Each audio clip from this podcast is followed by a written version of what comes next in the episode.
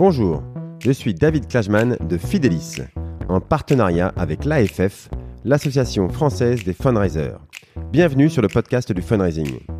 Un programme où nous discutons avec ceux qui font le fundraising en France aujourd'hui pour découvrir comment les associations et fondations construisent des relations équilibrées, durables et à grande échelle avec leurs donateurs.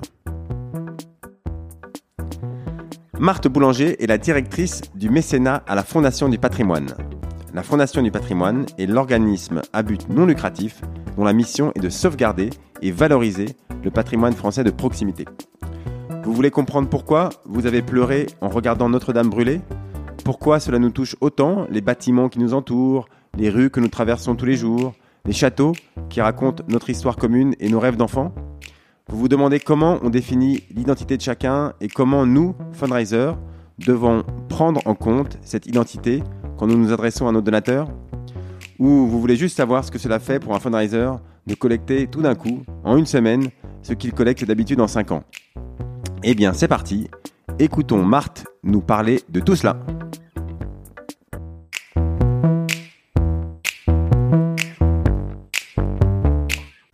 Je reçois aujourd'hui euh, Marthe Boulanger. Bonjour Marthe. Bonjour. Euh, Marthe, tu es la directrice du mécénat de la Fondation du patrimoine. Alors, euh, la Fondation du patrimoine a été créée en 1996. C'est un organisme privé indépendant, à but non lucratif, dont la mission est de sauvegarder et valoriser le patrimoine français de proximité. Euh, la Fondation est essentiellement composée de bénévoles et elle accompagne les projets de restauration du patrimoine en aidant à leur financement. Alors Marthe, tu vas nous expliquer mieux ce que tout cela veut dire et euh, comment on trouve des dons au quotidien pour notre patrimoine. Euh, moi, je suis très impatient d'avoir cette conversation avec toi parce que en préparant un peu notre entretien, j'ai mieux compris ce que ça voulait dire euh, déjà le patrimoine et surtout toute l'émotion et même la, passion qui était liée au patrimoine. Mais avant de parler de tout cela, Marthe, est-ce que tu pourrais commencer par te présenter, s'il te plaît? Oui, bien sûr. donc, bah, moi, je suis Marthe Boulanger et je suis euh, parisienne avec euh, un goût prononcé pour euh, aller visiter les régions de France dès que l'occasion se présente. je suis la petite fille de l'écrivain et scénariste Daniel Boulanger et bah, du coup j'ai grandi dans les, dans les livres, dans le patrimoine, dans les musées et je pense que c'est ça qui m'a donné le goût de la culture. Donc toute petite déjà, tu étais déjà dans la culture, pas encore dans le, fundraising, c'est venu après, mais en tout cas tu, tu avais un, un goût prononcé, un, un, environnement familial qui te poussait vers, vers la culture. Oui, voilà. Et ça fait huit ans que je travaille à la Fondation du patrimoine. Ok, alors est-ce que tu peux nous, nous parler des, des, tombes de Kasoubi Parce que je crois que ça a été important dans ton parcours. Et, euh, et voilà, raconte-nous ce que c'est et, et, comment tu y es arrivé. Oui, alors j'ai fait des études d'histoire à la Sorbonne. Et euh, ma curiosité m'a amené à choisir euh, d'étudier l'histoire de l'Afrique contemporaine. Et euh, notamment, donc, euh, j'ai fait mon mémoire de recherche sur euh, les tombes de Kasoubi, qui sont donc un monument du patrimoine qui a été inscrit sur la liste du patrimoine en danger de l'UNESCO, puisque ça a fait, ça a été pris en proie des flammes. Alors c'est où déjà? Attends, c'est où les tombes de Kasoubi Alors les tombes de Kasoubi, c'est donc à Kampala, la capitale de l'Ouganda. Donc on est au cœur de l'Afrique des Grands Lacs. Et donc c'est un, juste un monument euh, très très beau et qui est au cœur d'enjeux politiques, euh, religieux, économiques, touristiques. D'accord, donc ça tu es une expert mondiale, tu as fait donc ta, thèse dans ton mémoire de thèse euh, Mon mémoire de recherche. De recherche, d'accord. Donc tu et tu as été sur place et donc ça, ça, a brûlé pendant que tu... Oui, tout à fait. Alors j'ai étudié ça pendant deux ans et pile entre les deux années, euh, il y a eu un incendie volontaire d'ailleurs. D'accord, bon, c'était pas, pas toi, c'était pas, t'es innocente, t'étais sur place à ce moment-là. J'étais pas encore sur place à ce moment-là. bon, bon, non, non, peut-être que pour, euh, t'en avais marre de travailler sur ta thèse. Et... Bon, donc, euh, donc, et ça, ça a été, euh, donc. Euh, ça a été assez révélateur pour moi sur justement cette dimension de patrimoine. Et c'est là où, du coup, j'ai enchaîné finalement avec un profil un peu atypique d'histoire de l'Afrique sur un master en gestion du patrimoine culturel, toujours à la Sorbonne. Et c'est là où, euh, euh, de cette formation plutôt polyvalente, en fait, euh, je me suis plutôt intéressée au mécénat avec Robert Faure, qui est le chef de la mission mécénat du ministère de la Culture. Et notamment. Il, il, était au, il était au master déjà, c'était oui, ton professeur C'était mon professeur de mécénat. Ouais. Et, euh, et, donc, bah, nécessairement, si tu veux, dans, dans, mon esprit, je me suis dit que pour pouvoir mener à bien des projets, il faut, il faut trouver des fonds. Et donc, quoi de mieux que de s'intéresser au mécénat? D'accord. Et alors, juste, juste ce, mécénat, parce que je, je, connais pas bien, c'est comment ça se passe? C'est un an donc, et on y apprend quoi? C'est quel type de profil qui y va? Qu'est-ce qu'est-ce qu'on que font les gens après ce, ce master en général? Un master vraiment euh, plutôt polyvalent avec euh, des cours de droit, de mécénat, euh, de scénographie, évidemment un projet d'études en groupe qui permet de, de, se projeter sur toutes les dimensions, on va dire, qu'il y a dans la gestion du patrimoine, et avec des professeurs qui sont dans le monde professionnel, en activité. Et c'est une petite classe, c'était des profils plutôt de personnes issues de, de l'histoire de l'art ou de l'histoire. D'accord. Et après, tout le monde se, se dirige vers le, le mécénat, donc. Euh... Pas du tout. Ah non. non, pas du tout. Euh, de ma promo, on est deux à se diriger ah vers le mécénat, et puis euh, après, il y en a d'autres qui sont partis dans des musées, qui ont fait de la régie d'œuvre, qui euh, sont commissaires d'exposition ou chargés d'exposition. D'accord. Beaucoup, de, beaucoup de musées. Beaucoup de musées, d'accord. Euh, ok, ok. Et donc après, tu, tu as commencé par la BNF, je crois, enfin ton premier. Oui. Bah, master professionnel, donc stage.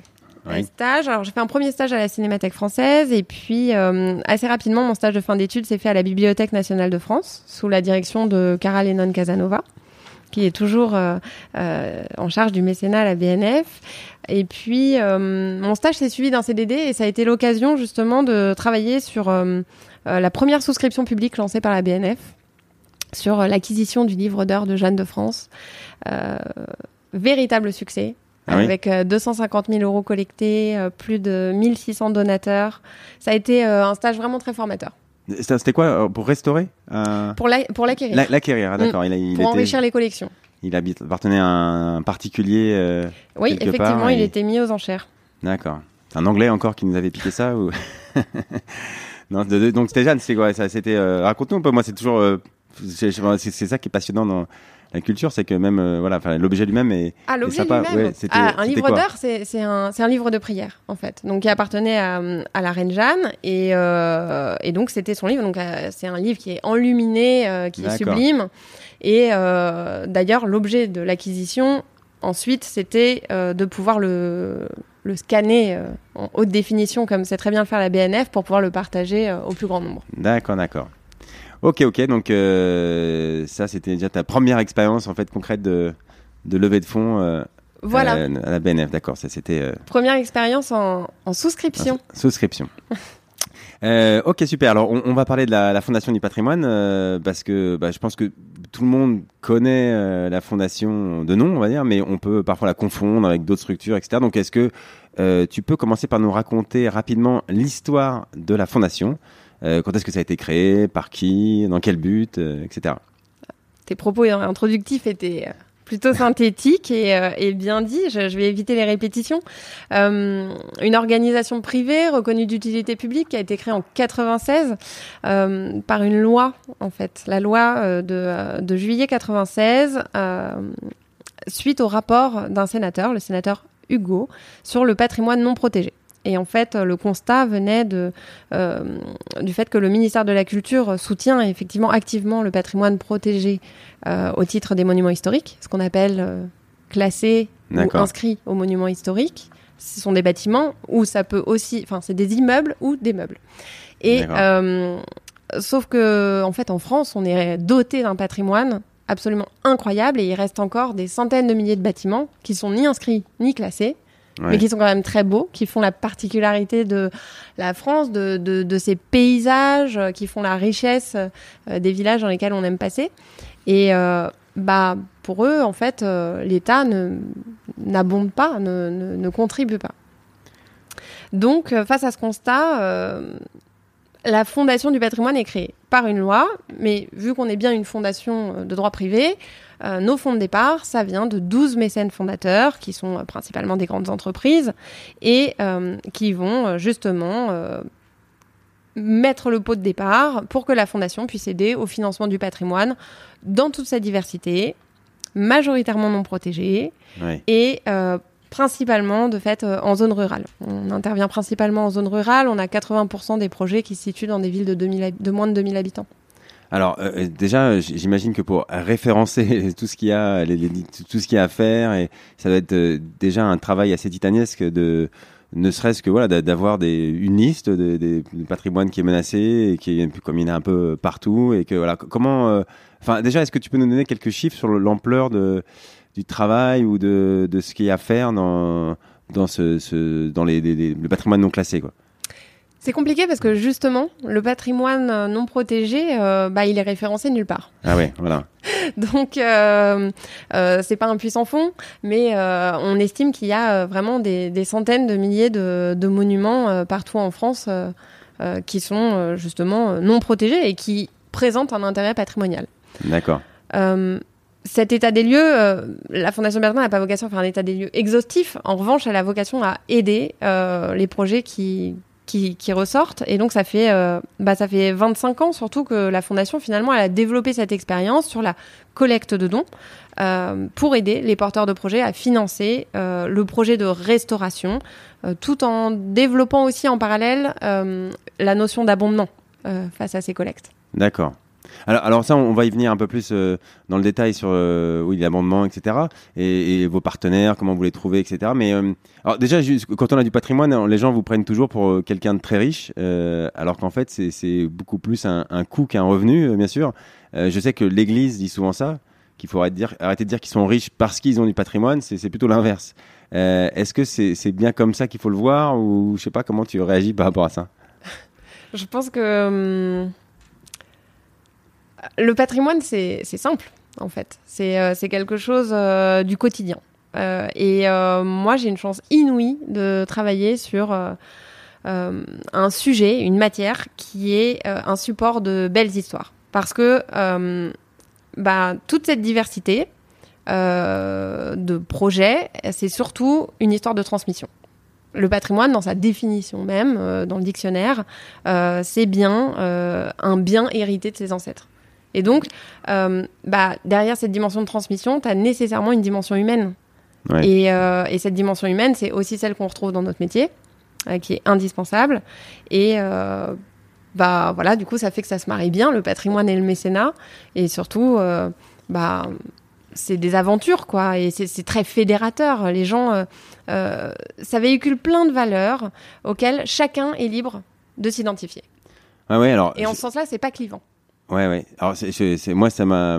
Enfin, je disais en introduction, moi, ce qui m'a frappé en m'intéressant à ces questions de collecte pour le, patrimoine, c'est à quel point ça a résonné en moi-même. Euh, moi, bon là, je, suis passionné d'histoire, mais bon là, il y a plein de Français qui sont passionnés d'histoire.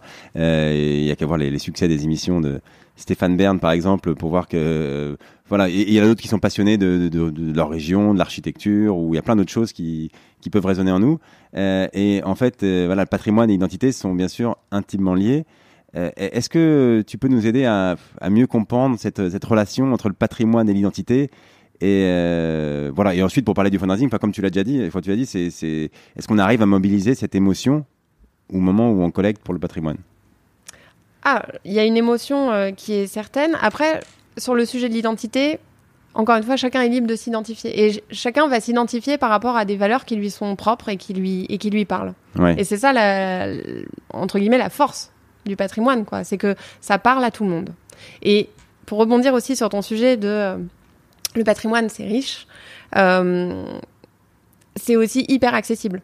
Euh, c'est-à-dire que bah, tu te balades, il suffit de lever les yeux, en fait. Et bah voilà, il y a, y a, tous ces bâtiments partout en France qui font notre cadre de vie devant lequel on passe tous les jours. Mais en revanche, il suffit de lever les yeux, même dans Paris. Tu lèves les yeux, tu découvres un immeuble art déco.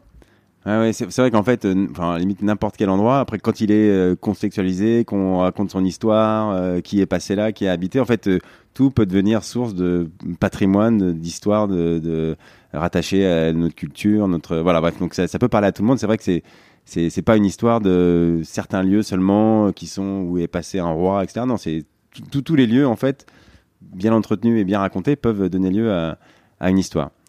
Euh, ok, ok. Et, et, et euh, alors, il y, a aussi un lien entre.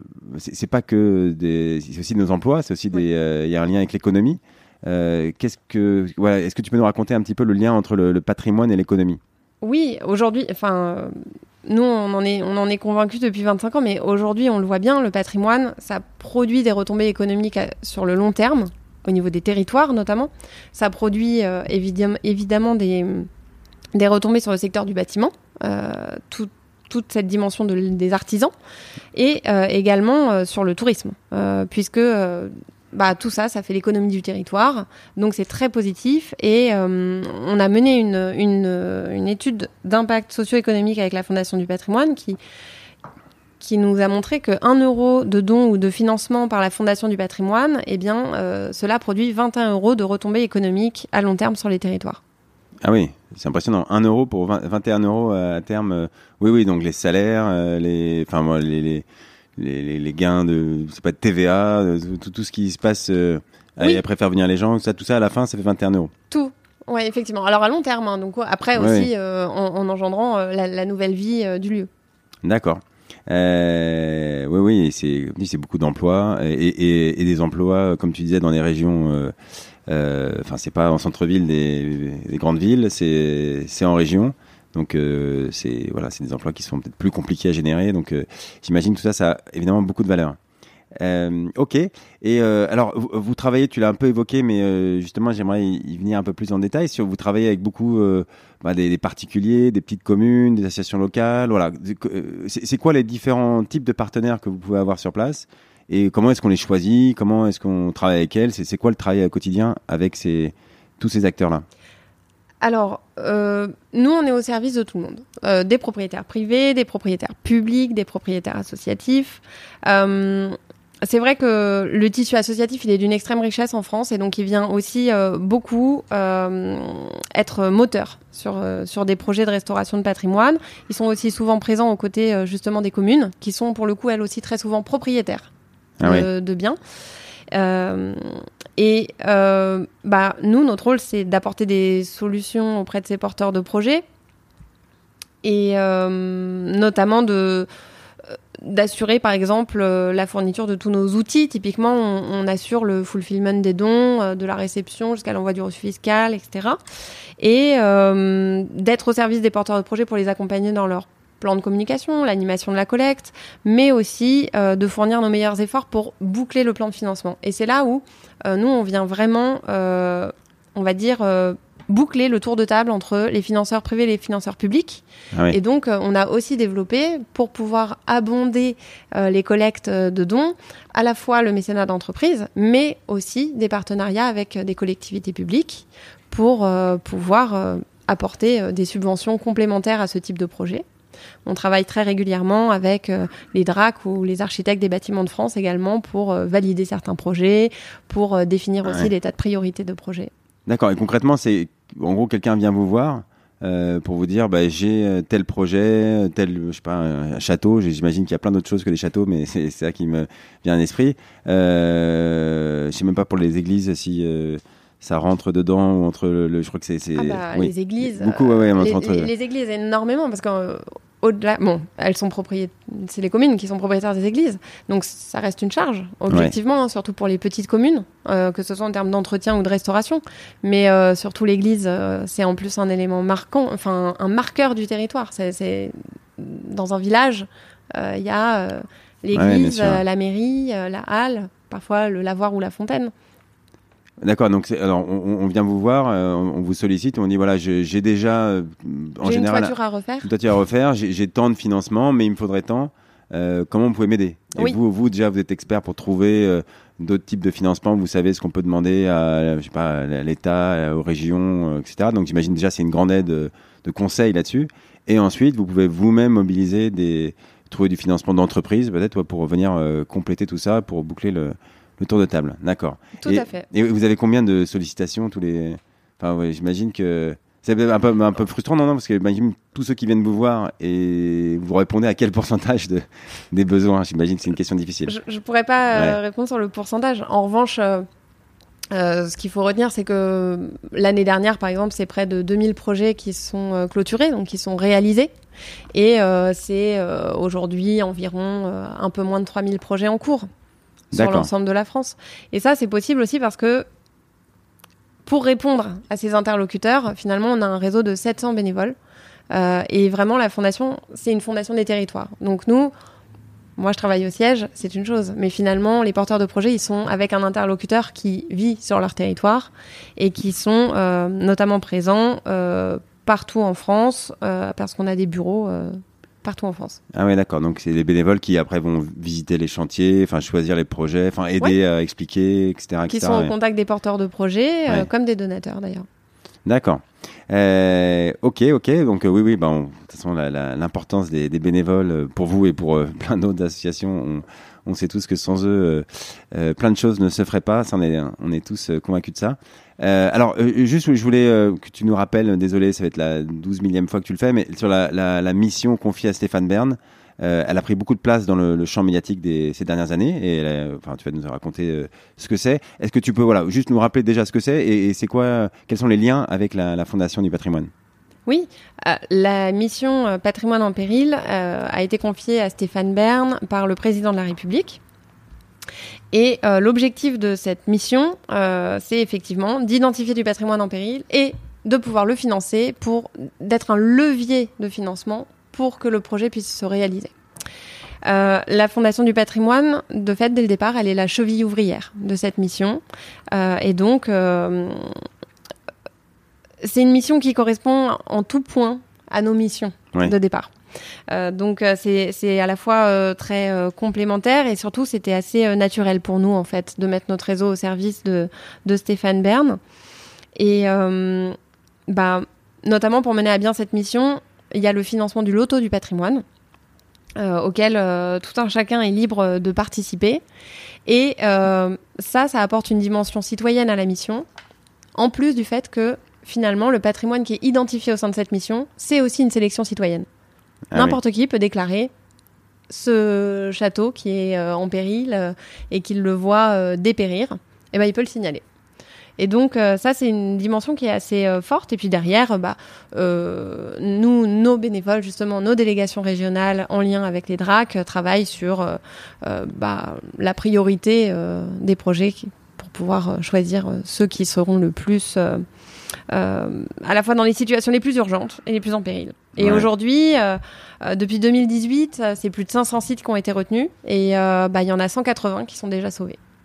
Ah d'accord, oui, donc c'est, c'est, ça déjà, ça commence déjà à, donner des résultats. Alors juste, tu peux me rappeler le, loto, c'est, c'est combien de fois par euh, par an? Comment ça se passe le loto du patrimoine euh, Alors le loto du patrimoine, euh, c'est à la fois un loto, une vraie grille de loto, et notamment.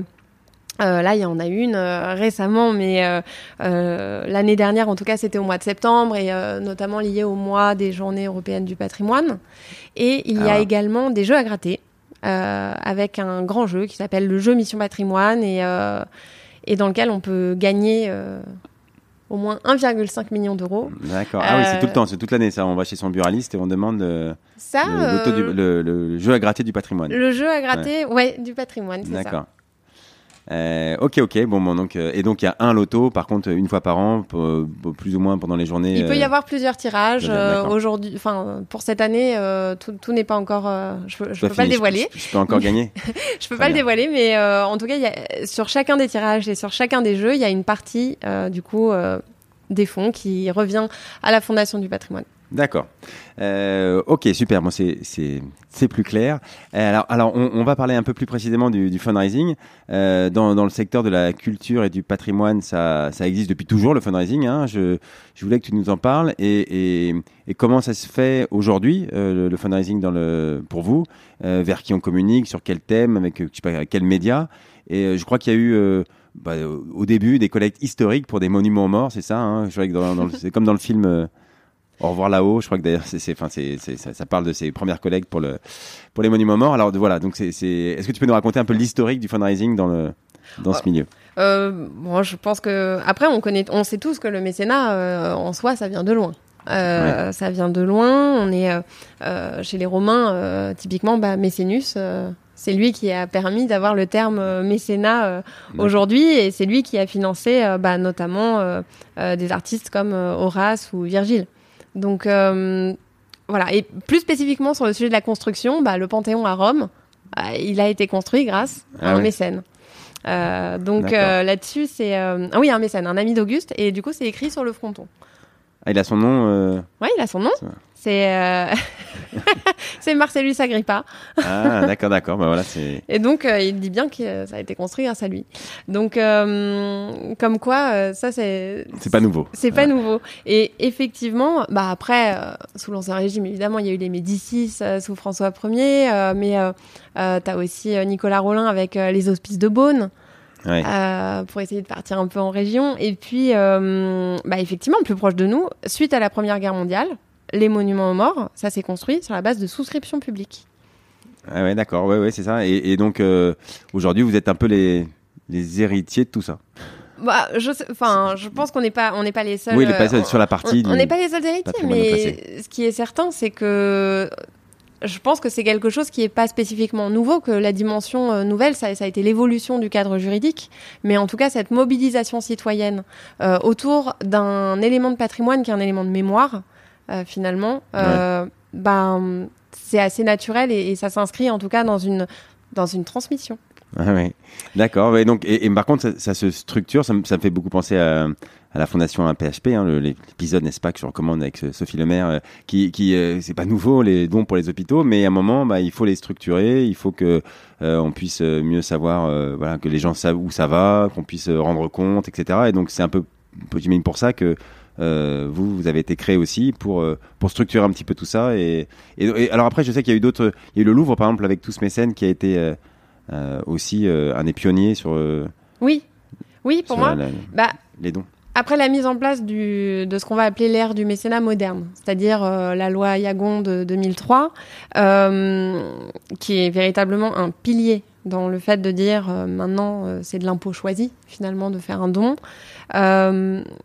bah, la fondation, elle a développé vraiment là, euh, simultanément euh, les premières collectes pour elle. Donc, euh, et nous, ce qu'on va appeler aussi du mécénat populaire.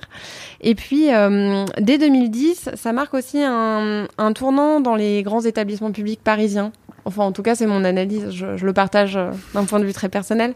Mais du coup, en 2010, le Louvre lance l'initiative Tous Mécènes. Euh, carton plein. Euh, les trois grâces de Cranach euh, sont, sont bien acquises. plus d'un million d'euros mobilisés. Enfin, c'est absolument incroyable. La presse, on fait les gros titres. donc, c'est quand même assez inédit, je pense, dans le, milieu de, des musées à ce moment-là. et derrière, justement, la, la, Bibliothèque nationale de France bah, va suivre le pas en 2011 avec le lancement de l'acquisition de Jeanne de France. Mais c'est c'est des choses qui aujourd'hui maintenant sont beaucoup euh, démocratisées. Et puis euh, aujourd'hui même, on est encore dans une nouvelle ère où les institutions bah, se sont mises à développer euh, même leur propre plateforme de dons en interne. Le, le Muséum national d'histoire naturelle, je pense que c'est le dernier en date là. Ah oui, d'accord. Chaque musée, les gros musées, j'imagine, commencent à euh, s'y intéresser parce que oui, ils voient des, que ça fonctionne et que ça touche les gens euh, et que euh, voilà, quand, quand c'est bien expliqué, ils arrivent à se. D'accord. Par contre, il n'y a pas cette cette dichotomie entre, entre la culture et l'argent. Je sais que on a un peu cette image de, de l'intellectuel ou de l'artiste qui, qui méprise le côté bassement matérialiste. Alors c'est sûrement une image d'épinal, mais ça sûrement quand même représenter un peu la réalité. Est-ce que c'est compliqué de parler d'argent dans le milieu de la culture? Dans le milieu de la culture, euh, je sais pas, mais dans le milieu du mécénat, certainement pas. C'est notre métier, en fait. Donc, euh, on peut pas avoir de, tabou là-dessus. Après, euh, je pense qu'il faut savoir mettre des formes. Et euh, en même temps, quoi qu'il arrive, nous, typiquement, sur des projets, on a besoin de budget, on a besoin de plans de financement, on a besoin d'argent. Concrètement, il faut, faut pas hésiter à le dire non plus. D'accord, oui, donc ça, je pense que c'est rentré dans les, mœurs maintenant et il n'y a, pas de, souci. en tout cas, pour toi, il n'y a pas de souci, c'est sûr. Euh, très bien. Alors, euh, chez vous, euh, à la Fondation, euh, vous, collectez, euh, alors je sais pas si c'est principalement ou beaucoup grâce au mécénat d'entreprise et il y a aussi le crowdfunding auprès des particuliers. c'est ça, c'est en gros les, grands outils que vous avez de collecte? Alors, je dirais principalement euh, le crowdfunding et après le mécénat d'entreprise. D'accord. Mais euh, on va dire que depuis... Euh, bah, le crowdfunding, parce que depuis 25 ans, objectivement, on, on, on, le fait. On a développé le don en ligne d'ailleurs également en 2010. Et le don en ligne d'ailleurs prend une part croissante aujourd'hui dans, dans, la collecte, c'est très intéressant. Aujourd'hui, la Fondation du patrimoine, elle bénéficie de ressources qui sont issues des collectes. Donc, euh, euh, grosso modo, dans notre budget, on va dire sur un budget de 65 millions d'euros en 2020, on a un tiers de ressources qui viennent du crowdfunding et du mécénat. Un tiers qui provient justement des ressources du loto du patrimoine dans le cadre de la mission patrimoine avec Stéphane Bern. Et euh, un tiers qui est issu justement de partenariats avec les collectivités, des successions des errances qui vont être plutôt des fonds publics. D'accord. Alors sur la, sur le crowdfunding, euh, est-ce que tu peux nous expliquer juste enfin, ce que c'est euh, euh C'est vous fournissez, c'est vous qui fournissez des, des, outils ou des, oui, pour que les les, les assos locales ou enfin ceux qui sont sur le terrain, euh, les porteurs de projets euh, puissent eux-mêmes ensuite utiliser ces outils de, de, de crowdfunding. Eux-mêmes sont chargés, j'imagine, de trouver à qui ils envoient les liens, les, les sollicitations. Mais vous, vous fournissez des outils? On fournit euh, en fait euh, surtout un, je, pense, du service et du conseil. C'est-à-dire que euh, on permet de lancer une collecte. c'est à la fois un moyen de, de, mobiliser des financements. Là-dessus, donc, on met nos outils à disposition. Donc euh, j'évoquais euh, un peu plus tôt le sujet de d'assurer justement tout le fulfillment, toute la gestion du don.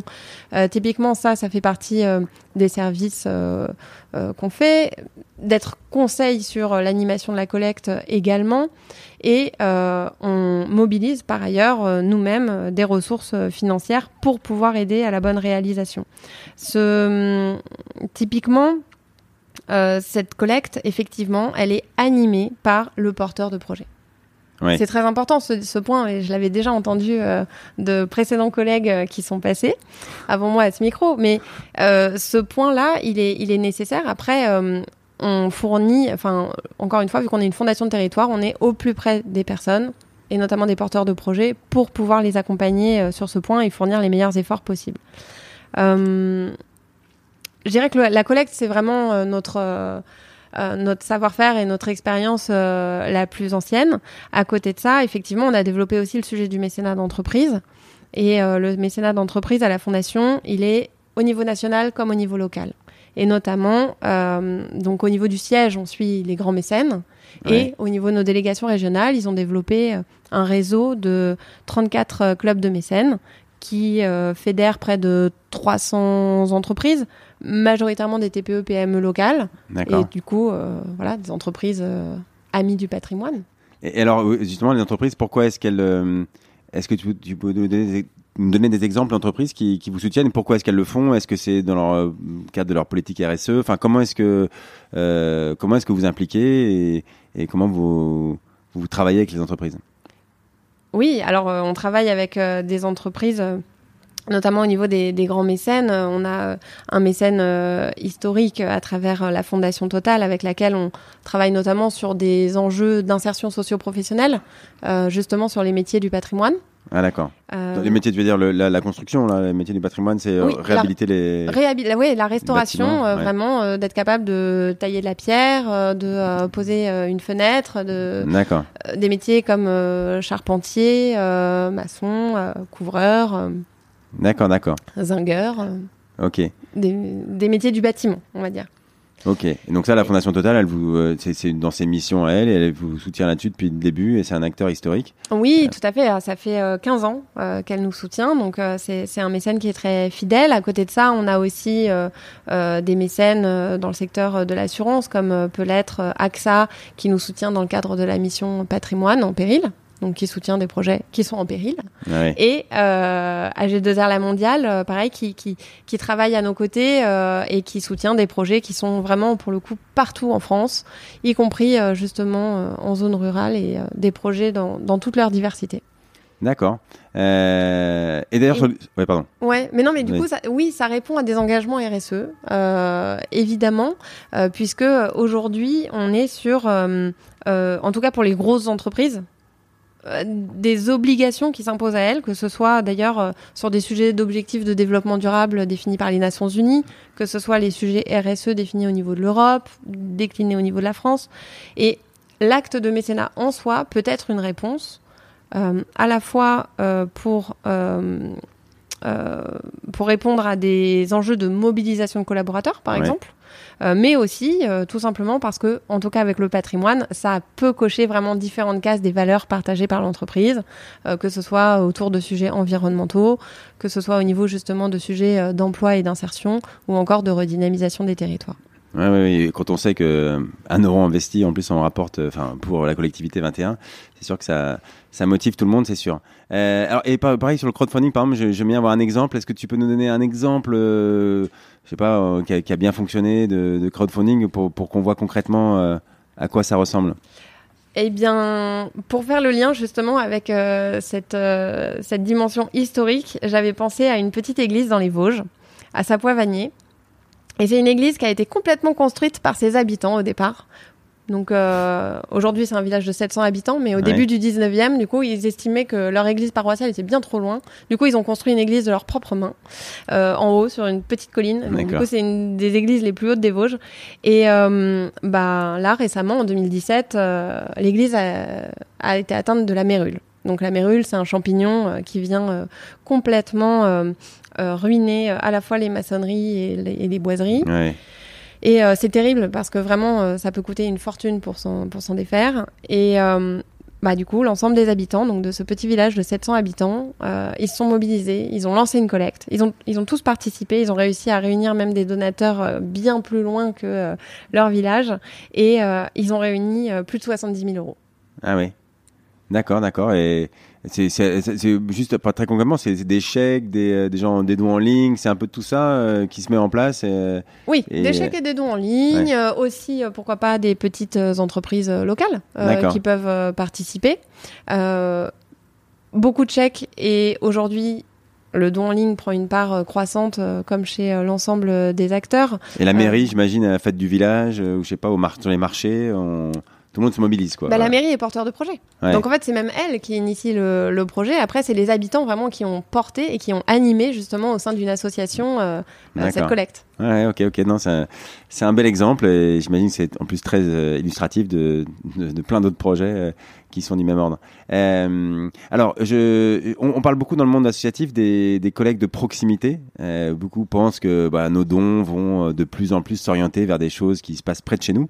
Alors, vous, vous êtes en, plein dedans, bien sûr. Est-ce que tu toi, tu penses aussi qu'on donne plus facilement pour rénover un, un petit château près de chez soi qu'un un, plus gros château, plus connu, qui, est loin?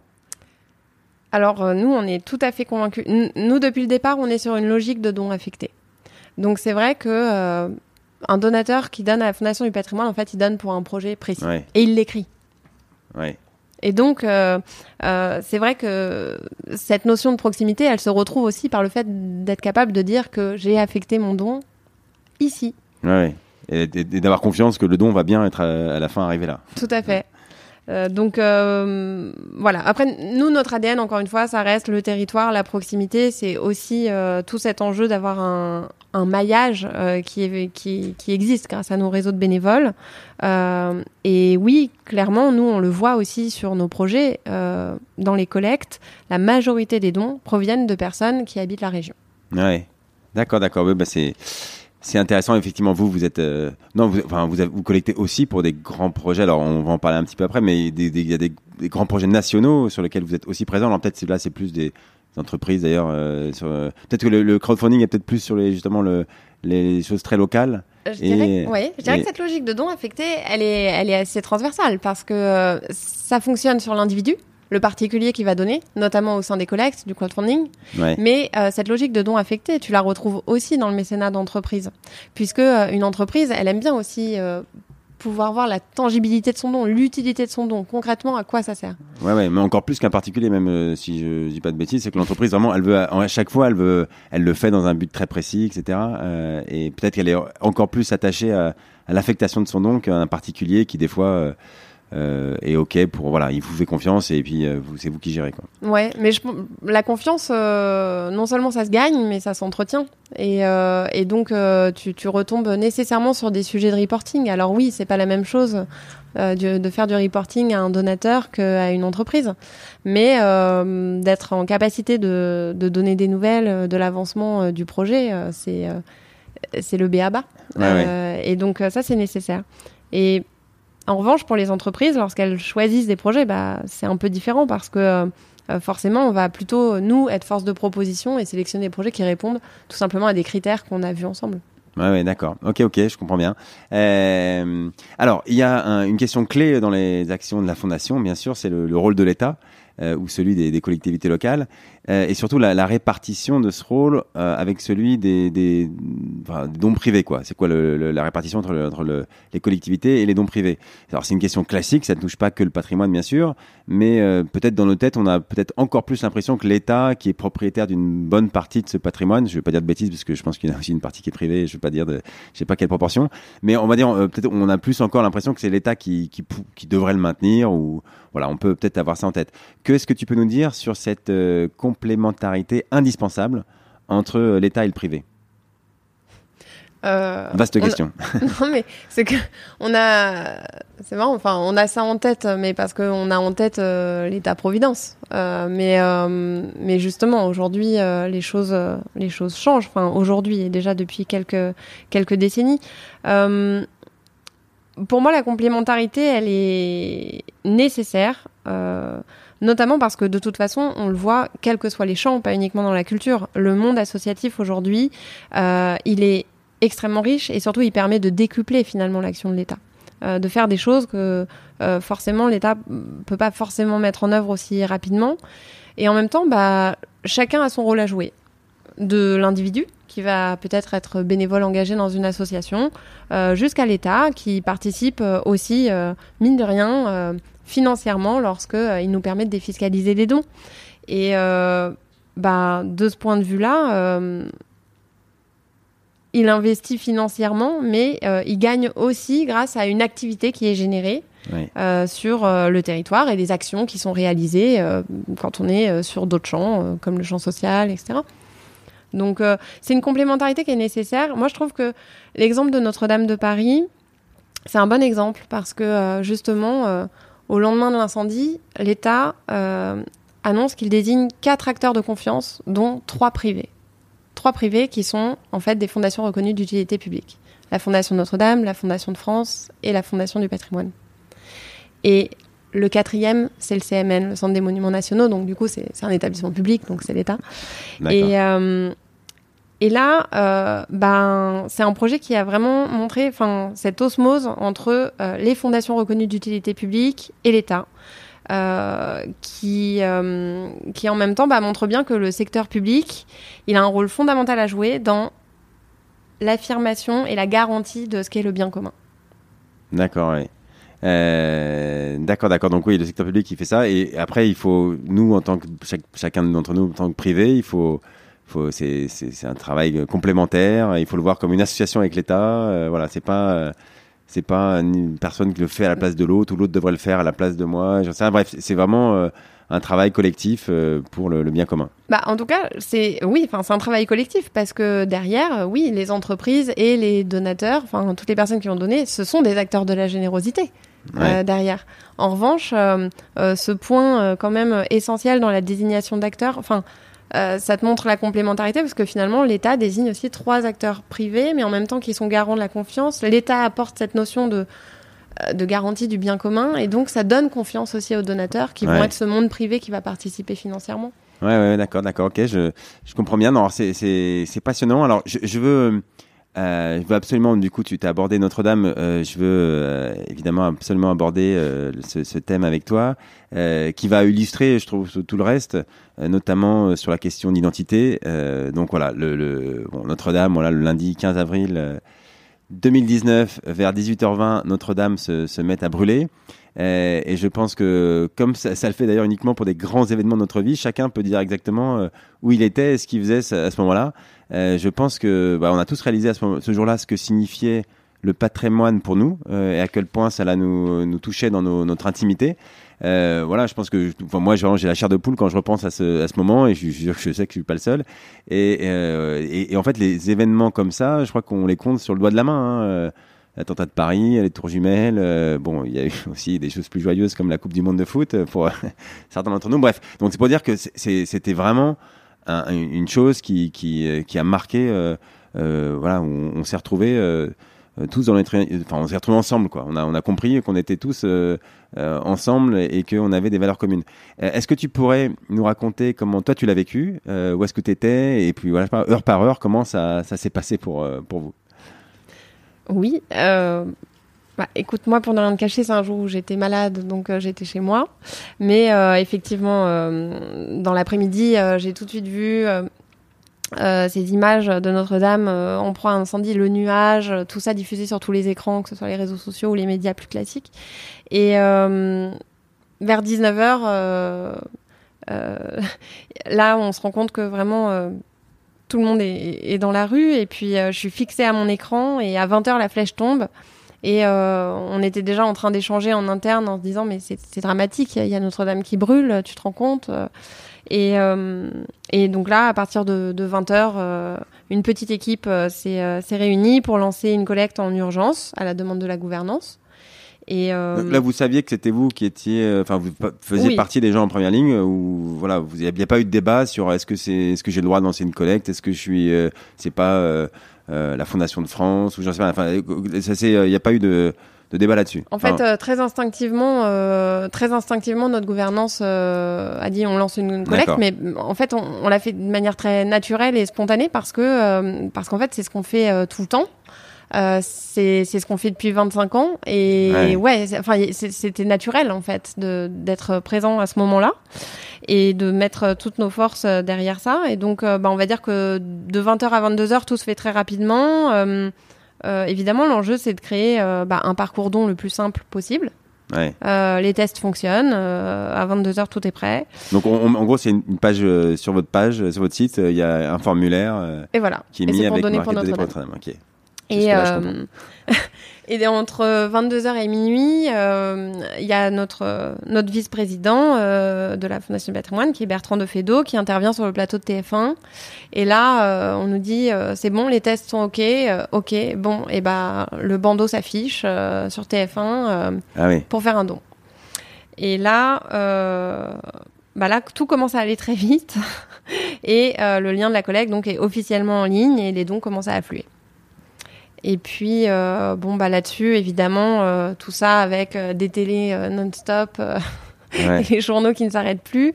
je pense que voilà, notre petite notre petite équipe là, on a fini, on a fini dans la nuit, et puis le lendemain matin on arrive au bureau, tout, le monde est arrivé très tôt. Vous aviez les chiffres d'ailleurs, par exemple, euh, est-ce que vous suiviez les chiffres ou non? Pour l'instant, on a la page et puis on peut pas. On les, euh, enfin, on a dû les suivre à minuit, mais euh, bah, à ce moment-là, c'était c'était encore assez léger et c'est effectivement pendant la nuit que, tout a commencé à, monter et surtout dès le mardi en fait, dès le lendemain. Ah et et là-dessus, le lendemain, tout le monde arrive assez tôt au siège. Donc toi, tu reviens au siège, tu es, plus malade là. Non, je ça t'a guéri.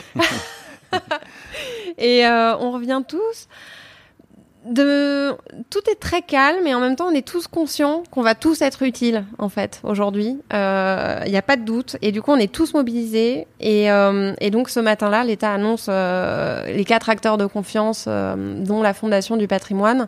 Et là c'est vrai que voilà les mails, le téléphone, tout commence à s'emballer. Euh, tout va très très vite. Donc nous, au standard, habituellement, on a une personne, on était cinq, on s'est relié tout le temps, euh, week-end de Pâques compris. Euh, enfin, il a fallu assurer des permanences non-stop. on a eu des, des caméras et des micros de journalistes qui ont débarqué au bureau toutes les heures pour voir comment est-ce qu'on traite cette situation d'urgence. et en même temps, de manière assez instinctive et naturelle, bah c'était une vraie fourmilière, mais tout le monde euh, savait euh, ce qu'il devait faire. Donc, euh, donc voilà, c'était. Enfin, je dirais qu'en fait, les journalistes, ce qu'ils ont pu voir, c'est finalement la meilleure réponse qu'on pouvait apporter, qui est la réponse de notre métier. C'est réactivité, confiance, efficacité. D'accord. Et, qu'est-ce qu'on a dû, qu'est-ce que dans l'urgence, qu'est-ce qu'on met en place à part le site? Est-ce qu'il y a d'autres. Euh, enfin, c'est quoi les autres choses qu'on fait comme ça euh, euh, je sais pas, les, ah bah... on commence à envoyer des courriers, on commence à appeler. Non, on reçoit des appels, de mettre en place un standard, ne serait-ce que ça. C'est, Sur Notre-Dame, on reçoit en fait. Hein. Ouais, bien sûr, Là, on n'a plus le temps de, démarcher. euh, mais euh, bah, évidemment, je pense que là-dessus, c'est, enfin, face à un drame et une mobilisation aussi exceptionnelle, euh, tout va très vite et euh, bah, l'urgence, ça pousse à trouver des solutions. Donc oui, il a fallu trouver des solutions. Par exemple euh, on a répondu rapidement aux entreprises qui souhaitaient mettre en place des collectes de collaborateurs pour pouvoir l'abonder ensuite euh, au nom de l'entreprise. Ah on a euh, développé des solutions de paiement qu'on avait jusqu'alors pas encore développées nous à la Fondation du Patrimoine comme Amazon Pay, PayPal, Apple Pay ou encore du don sans contact dans les stations de métro à Concorde. Ah euh, qui était en plus euh, finalement une espèce de test grandeur nature aussi pour Média Transport. Donc euh, voilà, et ça, ça s'est fait en 48 heures. D'accord, tout, est, tout s'est accéléré. Tout s'est accéléré très vite. Et alors, est-ce que tu peux nous donner une idée de la, de la taille de la collecte par rapport à une collecte normale? Juste qu'on voilà, qu'on ait une idée par rapport à ce que vous collectez d'habitude. Là, euh, c'était quoi? Oh bah, C'est incroyable. Alors, euh, pour nous, c'est euh, une collecte de, de plus de 223 millions d'euros qui sur un mois. Mais en fait, on va dire quand même que 70% de ce montant, c'est les trois premiers jours. Ah oui. Et ça représente 234 000 donateurs. Et donc, ça, c'est des dons qui affluent de 152 pays. C'est incroyable. Enfin, et donc euh, forcément, euh, pour nous, Fondation du Patrimoine, euh, en moyenne, enfin typiquement, voilà, en 2019, pour prendre la même année, notre collecte, ça représente 16 millions d'euros en termes de crowdfunding et 49 000 donateurs. Ah ouais, donc, donc là, on est sur des proportions qui n'ont plus rien à voir. En trois jours, tu fais 10 fois ce que tu fais dans l'année, quoi. Ouais. Oui, bon, voilà, c'est pas tous les jours. Euh, Après, je pense que ça, tu vois, c'est aussi lié. Enfin, Notre-Dame, ça marque vraiment le triomphe du digital. Parce que pour le coup, il y a énormément de dons. Finalement, sur les trois premiers jours, c'est énormément de dons justement sur le digital, des dons en ligne. Ouais. Et euh, on va dire que ensuite, bah, il a fallu assurer aussi, euh, on va dire, euh, les 20% restants. Euh, ça, ça a été en revanche que du flux euh, papier. Ouais, ouais, c'est ça. L'émotion, si on veut, euh, bah, c'était des caisses de courrier. Surfer sur l'émotion ou en tout cas en profiter. Ouais, parce que si, voilà, on n'a pas le temps d'envoyer des courriers. Bref, donc euh, euh, les, les, courriers, ouais. Après, ils ont, ils sont arrivés. Ça, vous aviez des caisses, des camions qui vous délivraient des courriers avec des chèques dans les à partir de je sais pas, trois jours après. Ah oui, oui, on avait investi euh, des pièces, on avait mobilisé tout le monde. Ouais. Euh, ok, ça, ça, ça, a duré. Après, ça, bon, j'imagine ça, ça a duré un, pas quelques semaines. Euh, après, c'est aujourd'hui, vous, vous gérez encore euh, ce, les, les dons. Euh, voilà, comment ça se passe aujourd'hui sur Nous, on a arrêté de collecter pour Notre-Dame au bout d'un mois, notamment tout simplement parce que on avait conscience que le gros de la collecte était passé. L'important, c'était d'être réactif à ce moment-là pour pouvoir, pour que les gens puissent donner. Et ça, ça s'est fait vraiment dans les trois premiers jours. Et en fait, les courbes le montrent très très bien, hein, mais au bout d'un mois, il y avait quasiment plus de flux. Et nous, la Fondation du patrimoine a pris la décision, en fait, au bout d'un mois d'arrêter, donc le 15 mai, pour revenir justement à son activité et à tous ces autres monuments qui n'ont pas la chance d'avoir la visibilité qu'a Notre-Dame et qui ont pour autant eux aussi besoin de dons. Alors, on, on l'a, évoqué bien sûr, mais euh, qu'est-ce que ça dit Bon, je, je, pardon pour un peu la redite, mais euh, je pense plutôt à la. Qu'est-ce que ça dit du, Je voulais demander du rôle de notre patrimoine. Mais en fait, je voulais, je pensais plutôt aux étrangers, parce que on, s'est rendu compte que même pour les touristes étrangers, il y a eu, euh, je sais pas quel pourcentage des dons, tu vas peut-être nous le dire sur le, ça représentait sur les, les touristes, enfin les gens à l'étranger. Donc euh, voilà, encore une fois, c'est une illustration de plus que euh, notre patrimoine, c'est une identité de même pour des gens qui sont de passé, le patrimoine fait partie maintenant de leur identité. Euh, oui, bah alors comme je le disais, euh, il y a des dons qui ont afflué de 152 pays dans le monde, donc c'est incroyable. pour nous, c'est assez inédit, hein, très clairement. les dons étrangers, ça représente une part importante. Euh, après, euh, je pense qu'on n'est peut-être pas sur les quatre organismes le plus, celui qui a reçu le plus de dons étrangers, mm, parce que nous, ça représente euh, environ 7% de dons, de dons étrangers. 7% de dons et environ 11% de la collecte. Oui, parce que c'est des dons importants. Et bah, ce que ça traduit, enfin pour moi, euh, c'est effectivement, euh, on revient sur ce que je disais euh, tout à l'heure, qui s'arrête pas d'ailleurs, qui s'arrête pas aux frontières de la France, mais le patrimoine, effectivement, c'est c'est fédérateur. Et puis, bah quand même, pour tous les touristes dans le monde qui passent à Paris, Notre-Dame, c'est une étape incontournable. quand on parle de Notre-Dame de Paris, c'est un peu l'église de la France, quoi. Et donc, ouais, bien sûr. je pense que c'est effectivement un symbole euh, c'est un symbole de Paris, c'est un symbole de la France, et donc ça touche tout le monde. Ouais, ouais, ouais non, bien sûr, et c'est voilà, c'est un exemple de plus à quel point. Euh, euh voilà, on peut s'incorporer en fait des choses du patrimoine, notre voilà, des, bâtiments, etc. À quel point ça, ça devient une partie de nous-mêmes, même quand on les voit peu, enfin qu'on est passé une fois dans sa vie, etc. Mais c'est, je trouve que ça, ça illustre bien. Alors, pour, finir, j'ai une question un peu plus personnelle. Bon, moi, je, je, regarde la série euh, The West Wing à la Maison Blanche euh, en français. Euh, c'est une série culte pour ceux qui la connaissent, qui montre en détail les façons. c'est une série très intelligente sur la politique américaine. bref, bon, et, c'est, il y a un épisode où quelqu'un qui quitte ses, ses, fonctions à la Maison Blanche et il est encore jeune et, et il sait qu'il ne revivra jamais une expérience aussi intense que c'est moi à la Maison Blanche. Et, et il dit. oui, je, je, sais que ce que je viens de finir, c'est ça sera écrit, c'est ce qui sera écrit sur ma tombe. Bon, le parallèle est peut-être peu mal choisi ou un peu, un peu glauque. Mais non, ce que je veux dire, c'est comment est-ce qu'on arrive à se remettre dans son quotidien quand on a vécu une telle expérience, avec une telle frénésie euh, d'attention des autres et des dons. Euh, enfin, on met combien de temps à redescendre sur Terre? Euh, C'est unique. Je, moi, j'ai conscience que j'ai vécu un moment euh, unique euh, dans ma carrière et euh, que, en tout cas, je l'espère en plus ne, ne, pas le revivre parce que c'est quand même assez, assez dramatique. Notre-Dame, c'est un projet exceptionnel à tout point de vue, de par l'ampleur du chantier, effectivement, les sommes qui ont été mobilisées.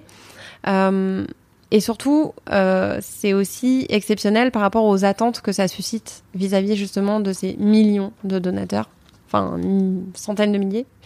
Et euh, bah, au-delà de la collecte hors norme, euh, en revanche, je pense que ce type de situation d'urgence, eh ben, euh, chaque fundraiser, il peut être amené à y être confronté un jour.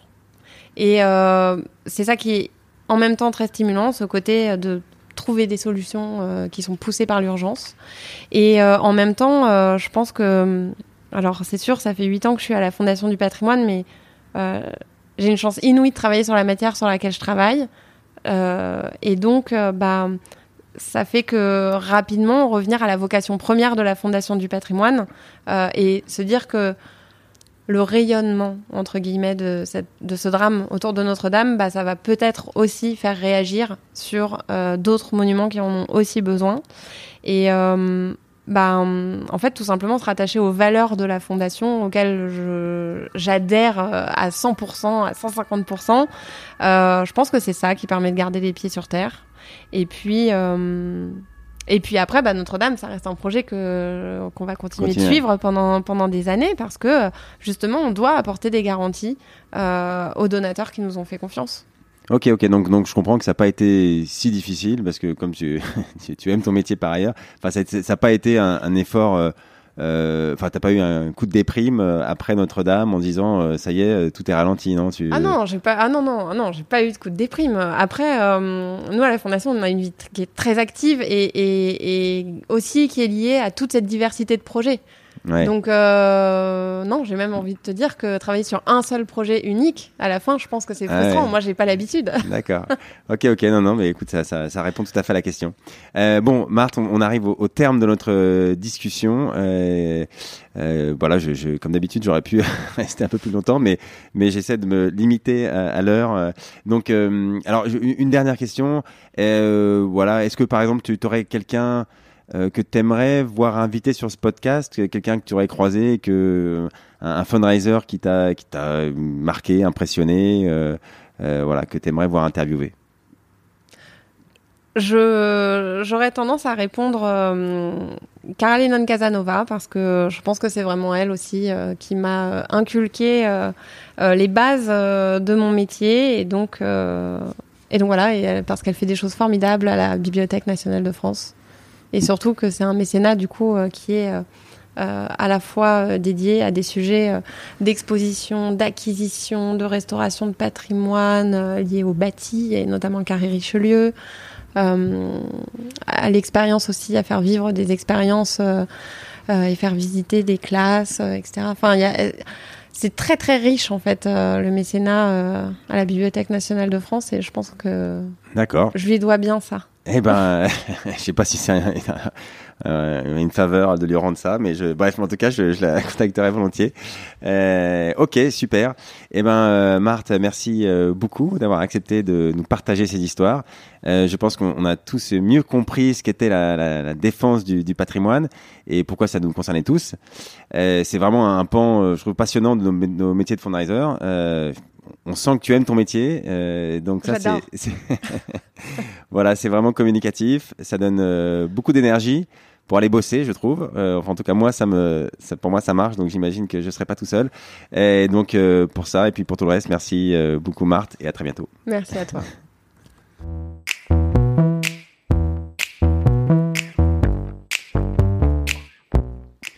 Bravo, vous avez écouté cet épisode du podcast du fundraising jusqu'au bout. Merci de le partager avec deux amis autour de vous, d'inscrire de force tous vos collègues sur leur smartphone et si vous l'écoutez sur iTunes, de mettre une note 5 étoiles avec un commentaire. Cela aide à faire connaître ce podcast. Si vous souhaitez être au courant des nouveaux épisodes, inscrivez simplement votre email sur le site Fidelis, f i d e l i s du 6 cc.fr slash podcast. fidelis-cc.fr slash podcast. Et enfin, si vous avez des questions sur le fundraising pour votre association, euh, obtenir des prélèvements automatiques, des legs, des dons, allez sur la page euh, contact du site Fidelis ou contactez-moi sur LinkedIn. Nous adorons aider les associations et fondations à trouver des ressources durables afin de soutenir leur cause. Je suis David Klajman et je vous dis à très bientôt pour un nouvel épisode.